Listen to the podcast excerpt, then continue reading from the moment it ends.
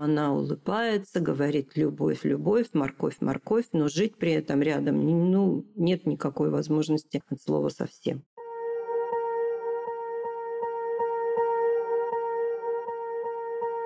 Всем привет! С вами подкаст «Не психуй». Автор контента – врач-психотерапевт Марина Витальевна Лазовская. Продолжаем пятый сезон подкаста в формате «Кейс плюс алгоритм». Мы, Марина Витальевна и я, соведущая Дарья Лазовская, решили не выбирать, что лучше – алгоритмы сами по себе или ситуации из рубрики «На приеме», поэтому теперь даем пользу в комбо, то есть пользу вдвойне.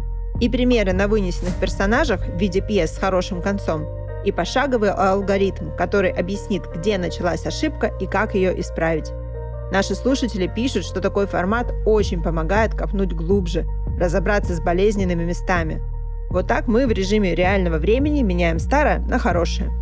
В этот раз мы с МВ говорили о защитной стратегии психики, гиперконтроле, то есть о стремлении все держать под своим неусыпным оком.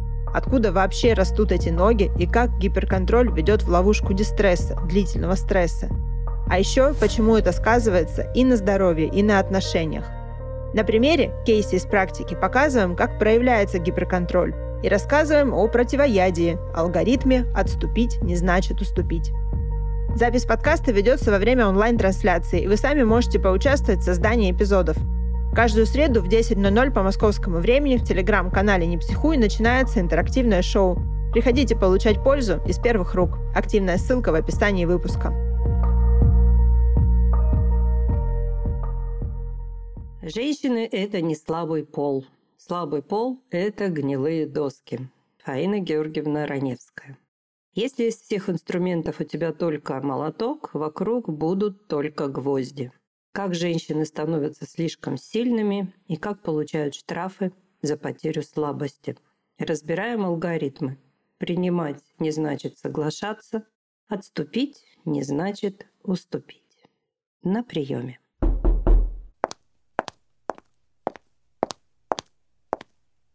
Я ему и говорю, давай все сейчас сделаем, но мало ли что. Не оставлять детям кучу проблем. Разумно же. Нет, уперся и ни в какую. Как будто этот дом его страховка. От чего? Я правильно вас поняла, что речь идет о составлении завещания? Да.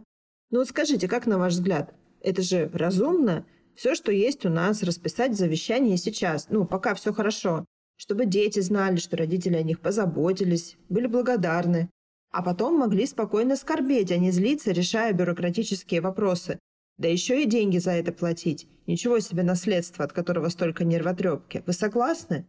Ну, знаете, в вашем изложении звучит вполне разумно. А что ваш муж? С чем он не согласен? Вот именно. У меня подруга нотариус, она, кстати, была у вас. Мы с ней сели, все расписали, сделали макет завещания. Очень здорово и справедливо все получилось. Одному сыну одно, другому другое.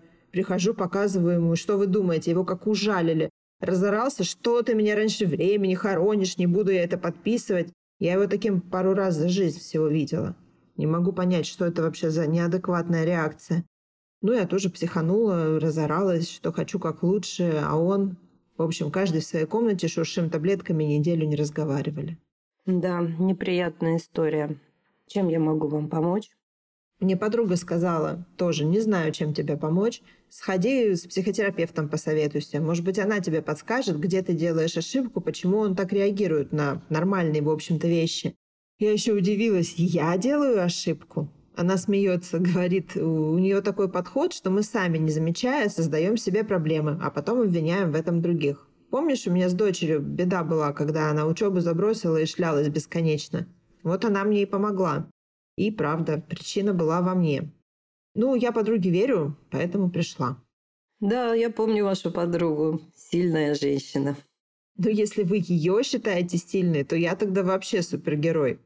Это она сама так мне говорит. В тебе, Лёля, говорит, только имя нежное. А так ты некрасовская женщина. Ну, это типа про коней и пожары. А что делать? Время-то сами знаете, какое нам досталось. Жить как-то надо было, детей поднимать. Вот и пришлось быть сильной.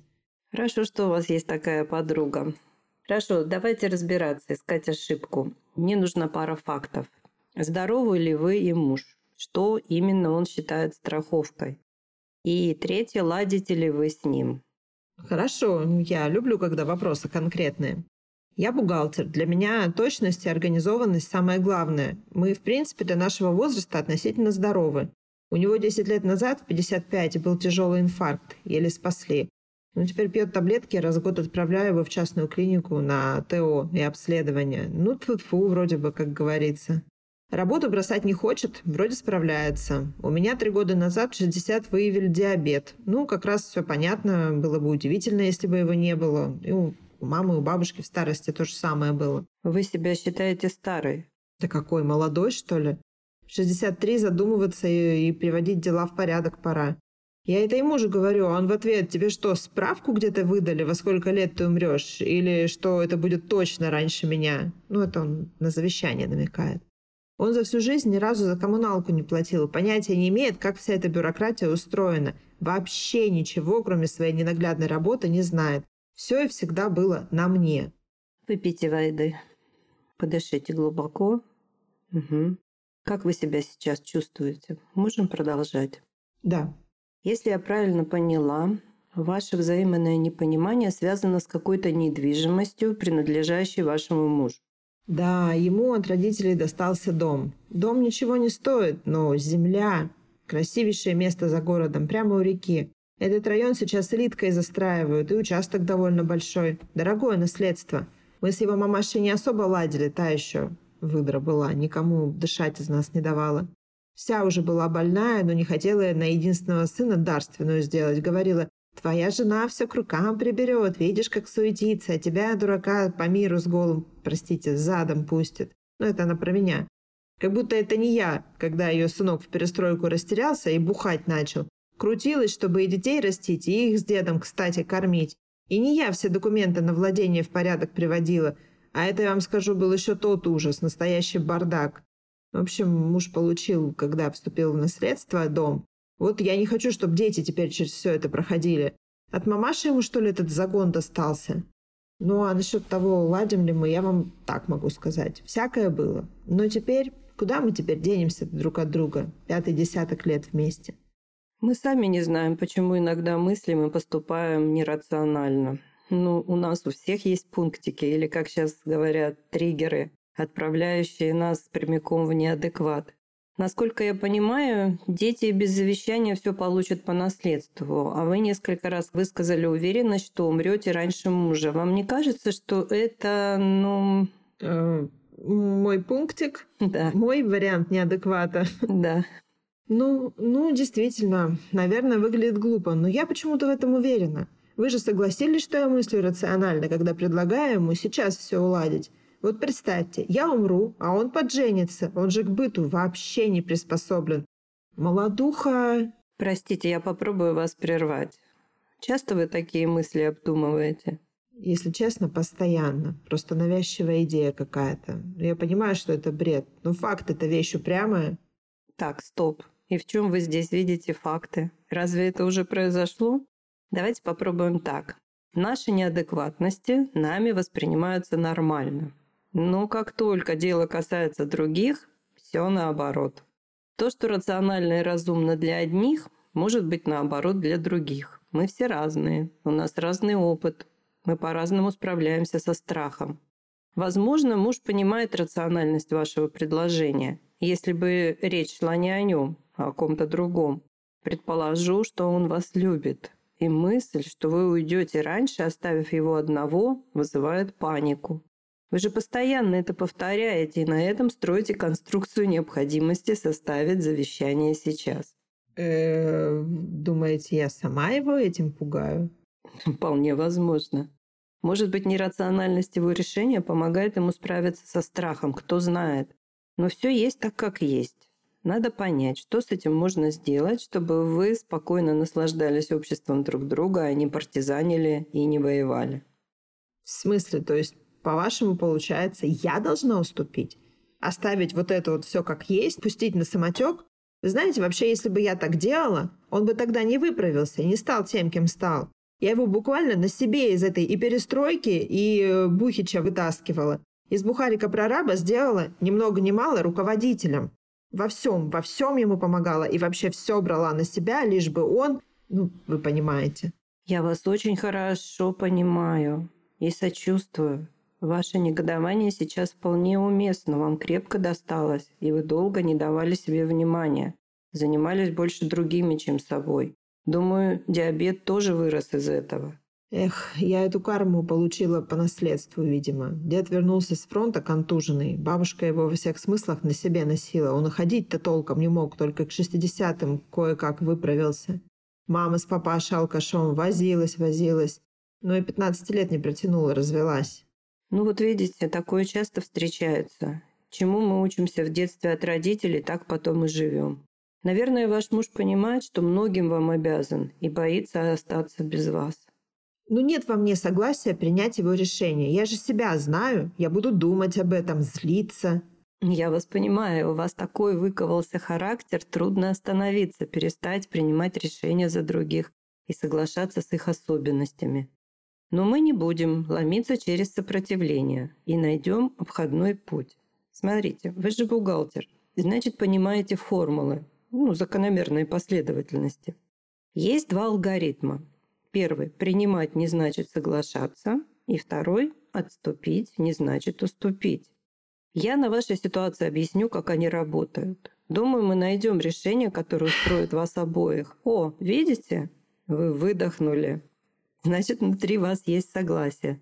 Осталось его вывести на уровень понимания. Мне больше всего понравилось «не значит уступить». Я понимаю, но это не столь важно. На что бы вы ни среагировали выдохом, там есть для нас зеленый свет. И там мы можем что-то изменить. Магазин возможностей – это подборка курсов школы самосоздания, инструментов на научной основе с учетом знания и понимания алгоритмов жизни. Каждый курс – устойчивая инвестиция в изменчивом мире. Они не портятся и не устаревают. Курсы и инструменты качественны, эффективны, уникальны и долговечны. Они проверены на практике и показывают высокие результаты. А еще адаптируются под владельца и развиваются вместе с ним. Выбирайте курс, пользуйтесь возможностями, живите лучше. Активная ссылка в описании выпуска. Показали девочке, как коней на скаку останавливать и в горящие избы входить. Значит, обеспечили ее сценарием, в котором она будет иметь дело со слабыми и не самостоятельными, или наоборот, с необузданными, играющими со спичками, но детьми. Будет их удочерять, усыновлять, контролировать и спасать. Если на взрослых нельзя было положиться, они были эмоционально ненадежны, девочка слишком рано повзрослеет, научится держать в узде эмоции, будет патронировать родителей, а потом и всех остальных. Или наоборот, парализовали готовыми решения и жесткой необходимостью их выполнять, она не научилась отстаивать свое мнение, нести ответственность за решение. И она будет искать руководителя, но, скорее всего, найдет абьюзера, будет мучиться и обвинять во всем его. Прошу прощения за сленг, хрен редьки-то не слаще. Статье есть ссылка, что происходит с мальчиками, с мамами-выдрами и мамами-жертвами. Нас создали наши родители и система их ценностей. В детстве мы все заложники, впитываем все по умолчанию. Зависимость от этого наследия – это плен. Хотя хочется сказать, они пленных не берут. Так точнее. Потому что нами управляет то, что мы не осознаем. И мы управляем тем, что смогли осознать. Это алгоритм. Почему сильным женщинам трудно дается восстановление алгоритма принимать не значит соглашаться? Потому что ее сила – это защитная программа гиперконтроль. Надо с детства всех контролировать, чтобы не натворили бед. Я о нем знаю не из книжной теории. Вокруг меня были неблагодарные слабаки, безответственные наглецы или даже предатели. А я в личной жизни делала карьеру серийного спасателя, пока не научилась видеть гиперконтроль в себе, растождествляться, прерывать и перенаправлять его в конструктивное русло. Хорошо профессия помогла вовремя очнуться и понять, что я не все могу изменить и не должна переделывать других, но это не значит, что я должна со всеми соглашаться. Что будет, если не разобраться с этой травмой? Неосознаваемый, а лучше сказать необузданный гиперконтроль – это путь в дистресс. На канале объем статей о травме гиперконтроль лишь немного уступает количеству статей с хэштегом «Дистресс-разрушитель здоровья». Как дистресс разрушает здоровье при травме гиперконтрольно, вы удивитесь, как это очевидно. Распространение контроля на других делает напряжение хроническим. Это и есть дистресс. Нарушаются алгоритмы управления здоровьем, начинается психосоматика. Но ожидания это все равно не соответствуют реальности. Люди вокруг не меняются, и продолжается бег по кругу. Диабет второго типа, сердечно-сосудистые заболевания, панические атаки, зависимости, тревожные расстройства, навязчивости, парализующие страхи, футуристические и апокалиптические трансы о будущем. Разве есть кто-нибудь, кто планирует себе такую жизнь? Нет лучшего способа себя уделать, чем пытаться контролировать все и всех, думать за других, и, следуя сценарию травмы, бегать в будущее и навязчиво трясти там соломой. Абьюзивные ли отношения выстраивает человек с травмой гиперконтроля? Он же всех контролирует, учит, лечит, как им жить, рассказывает. Но основная жертва он сам. Он больше отдает, чем получает, магнитит к себе слабых, спасает, выносит на себя из кризисов, без всякого намека на спасибо с их стороны. Разве кто-нибудь планирует себе такие отношения? Ужас, ужас этот гиперконтроль. Да, если мы живем через травму и не осознаем это. Нет, если мы осознаем и управляем. Есть ли что-то хорошее в травме гиперконтроль? Конечно, есть. В соответствии с алгоритмом в каждой возможности есть опасность, а в каждой опасности возможность. Например, осознаваемый и управляемый гиперконтроль помогает в ситуациях многозадачности. Ним не забалуешь и не отвлечешься, пока не поставишь на выполнение процессы важных дел. Он же помогает учиться сложным навыкам, руководить собой и распределять задачи среди других. А вот в остальное время ему положено отдыхать. Нужно помнить, что все наши проблемы – это действия защитных программ. Они не в курсе, сколько нам лет, и защищают маленького ребенка в нас. Но если мы не хотим разобраться, где источник проблемы, и не верим, что палец нужно перенаправить на себя, значит бессознательно обеспечиваем себе повторы. Ну что за напасть? Не напасть, а возможность обратить внимание на травму и что-то изменить. А сейчас, внимание, вишенка на торт. Бессознательно действующие программы стремятся воссоздать условия получения травмы в детстве, чтобы изменить ход событий. Думайтесь, я повторю еще раз. Бессознательно действующие программы стремятся воссоздать условия получения травмы в детстве, чтобы изменить исход событий. Как бы парадоксально это ни звучало, но подобное лечится подобным. Боль выходит через боль, страх через страх, гнев через гнев, и это тоже алгоритм. Мы заходим на повторы, потому что наше бессознательное хочет распутать хаос травмы и восстановить порядок. Более того, Иногда второй шанс дается, чтобы снова ошибиться, увидеть повтор, осознать ошибку и начать что-то менять. Ведь главное не то, что сделали с тобой, а что ты сам сделал с тем, что сделали с тобой. И это тоже алгоритм. Знание – это сила управления собой. Принимать не значит соглашаться, отступить не значит уступить. Что мы сделали с клиенткой? Первое. Она научилась прерывать деструктивные трансы о будущем и принимать мужа таким, какой он есть, со всеми тараканами. Второе. Научилась перенаправлять освободившуюся энергию на принятие себя активной и деятельной, но только в отношении себя самой. Она создала небольшую группу и занимается скандинавской ходьбой. Третье. Несогласие с позицией мужа она научилась сублимировать в волонтерскую деятельность, стала помогать в местной благотворительной организации.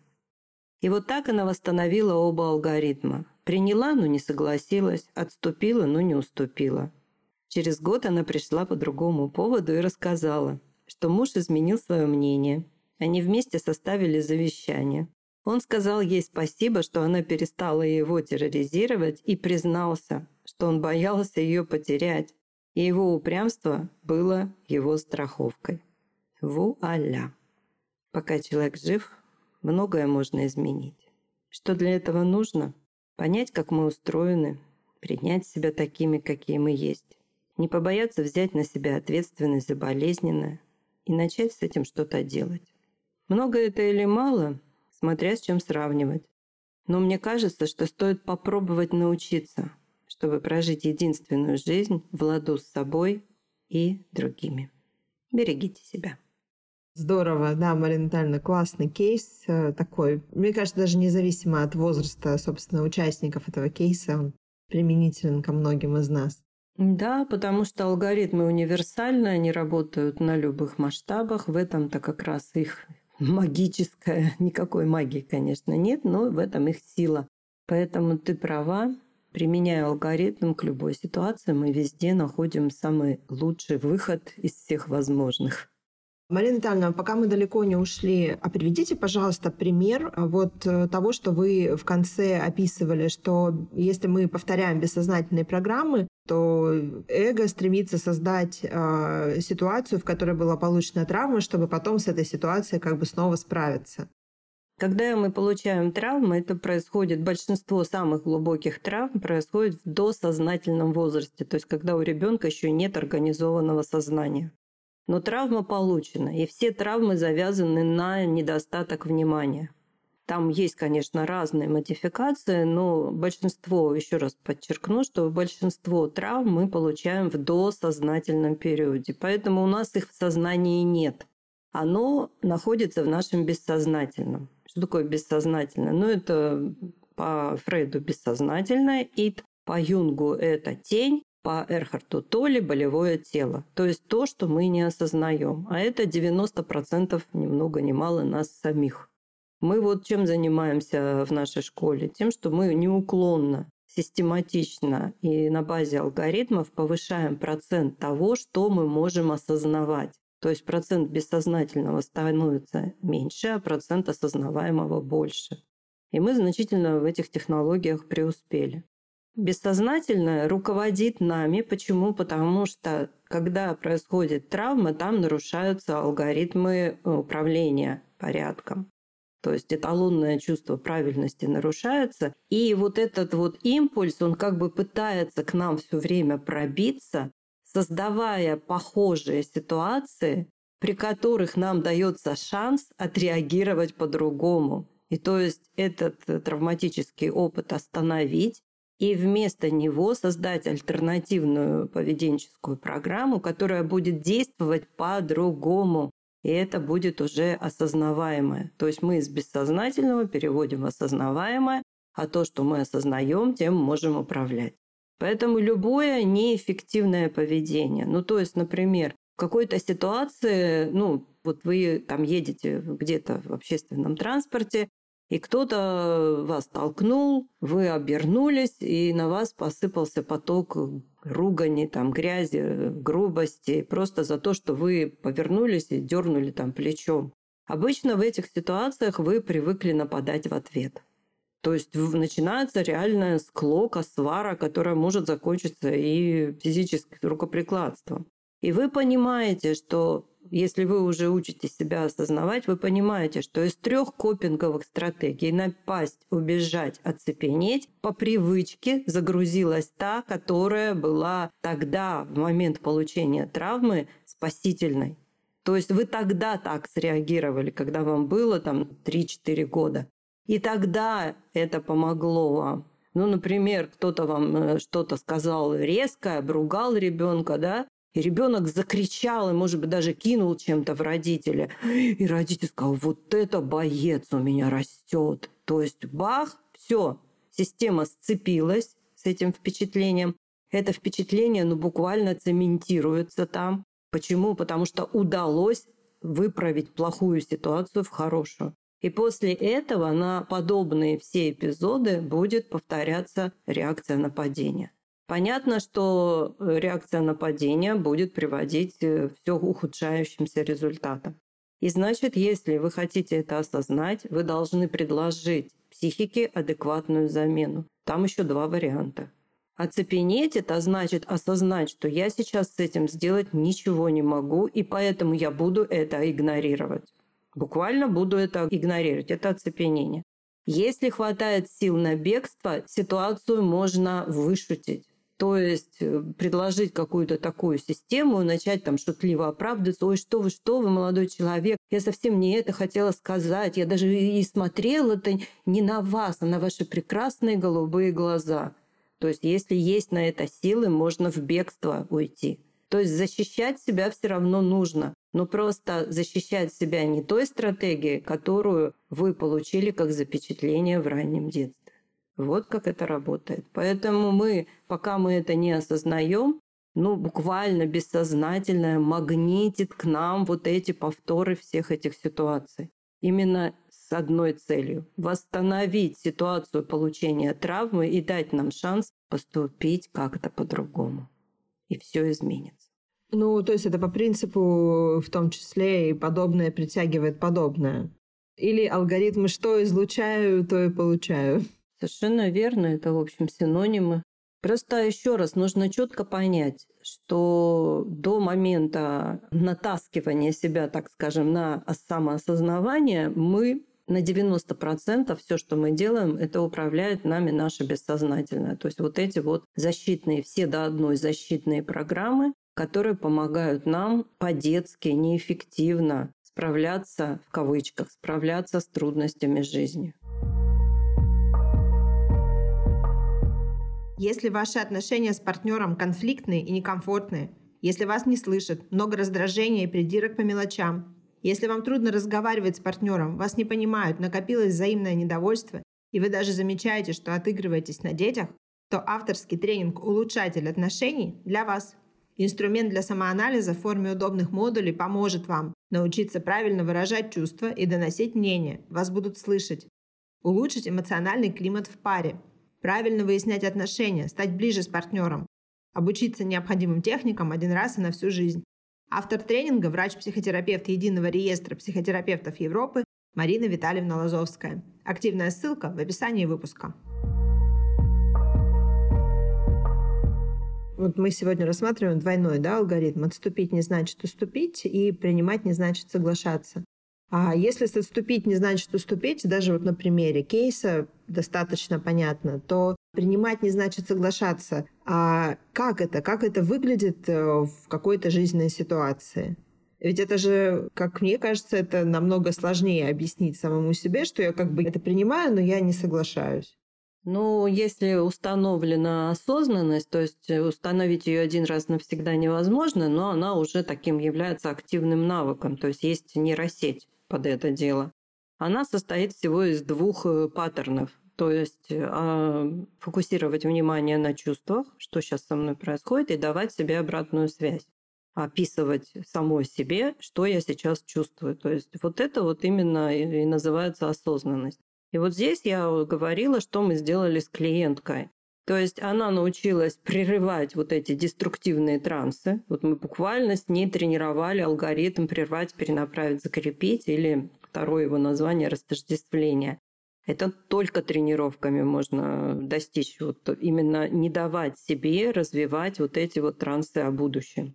И принимать, что значит принимать э, мужа таким, какой он есть. То есть она только прервала транс, закрепила его похвалой и говорит себе, тут нужно просто, каждый человек вырабатывает себе какую-то вот такую якоречек, мантрочку. То есть говорить, он такой, какой он есть, с любой интонацией. Вот просто заикарить прерывание деструктивного транса о том, что он не такой, все пойдет плохо, ну, в общем, бла-бла-бла, сказать себе, закрепить, он такой, какой он есть. Все, и это тоже тренируемый навык, то есть принимать другого человека со всеми его тараканами. А что значит не соглашаться? Это значит, что она осталась при своем мнении, что завещание нужно составить, чтобы обезопасить детей от рутины, и чтобы они скорбели, когда кто-то из родителей уйдет, они злились и чертыхались, имея дело с бюрократией. То есть она не согласилась с его мнением, но она перестала его терроризировать своим мнением. Вот что значит принимать, не значит соглашаться. Ну, она проделала большую работу с собой. Мы проделали большую Вы проделали работу. большую Я работу. почему переменила местоимение? Потому что такого уровня травмы, как гипроконтроль, она без помощи профессионала, но она практически не поддается коррекции. И здесь вот, ну, понятно, да, что если заболел зуб, и вы выпили там таблетку анальгина, он не перестал болеть, а вы потом еще неделю пропили анальгин, то вы просто оттягиваете время того, когда вам придется с еще большей проблемой прийти к профессионалу. Поэтому не надо думать, это вот из-за того, что сейчас это все так, психологическая помощь растиражирована, и, ну, как в любом сегменте помощи, 30% это не я придумала, это официальная статистика, 30% это отъявленные мошенники, которые буквально разводят людей. Ну и еще большой процент есть э, людей, которые, ну, мягко говоря, некомпетентны, но внушили себе, что они компетентны. у нас, у профессионалов, у всех есть синдром самозванца, а у них нет, у них никогда его нет. Поэтому они так хорошо себя умеют рекламировать. И просто нужно понимать, что есть травмы, для коррекции которых нужно обязательно обращаться к профессионалам и искать хороших профессионалов, потому что речь идет, ну, в общем, не просто о жизни, а о качестве жизни. И я по-прежнему придерживаюсь мнения, что качество жизни важнее продолжительности. Марина Витальевна, а вот у меня такой вопрос возник. А есть какие-то, не знаю, градации, степени тяжести у гиперконтроля? Например, вот я осознала у себя наличие гиперконтролирующей защитной программы. Я ее у себя осознала. Как мне узнать, могу я справиться с этим самостоятельно или мне нужна обязательно помощь специалиста, потому что все уже вышло из-под контроля? Ну, хорошим маркером являются плохие отношения с кем-то из близких. А зачастую, вот э, опять слово градация сказала, я не люблю вот эти вот каталоги составлять, градации. Почему? Потому что каждый человек уникален. Да даже вот возьмем двух человек с одинаковой царапиной на одном и том же пальце, это все равно будет переживаться по-разному.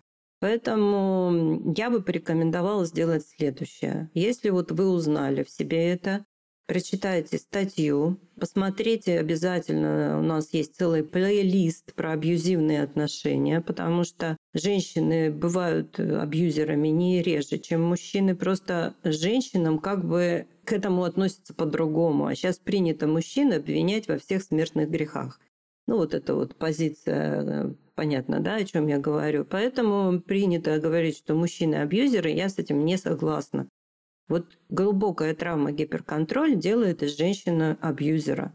Только мужчина это делает, ну, в силу, опять же, мужской генетики и разницы в воспитании, мужчина это делает прямо, грубо, жестко. А женщина может это делать, надевая на вот эти когти железные бархатные чехольчики. И удушает всех своей бархатной заботой, защитой, нарушением всех границ, при этом она улыбается, говорит «любовь, любовь, морковь, морковь», но жить при этом рядом ну, нет никакой возможности от слова совсем. Поэтому вот первый шаг – прочитать статью, второй шаг – посмотреть плейлист «Абьюзивные отношения» и взять хотя бы одну консультацию у хорошего психолога или психотерапевта, который просто вам подтвердит некоторые вещи или, может быть, откорректируют подачу. Ну, вот как делаю я? Ну, понятно, у меня есть канал «Не психую», и на нем есть все. Я принимаю человека по его запросу, мы составляем план, что ему нужно сделать, чтобы начать получать результаты.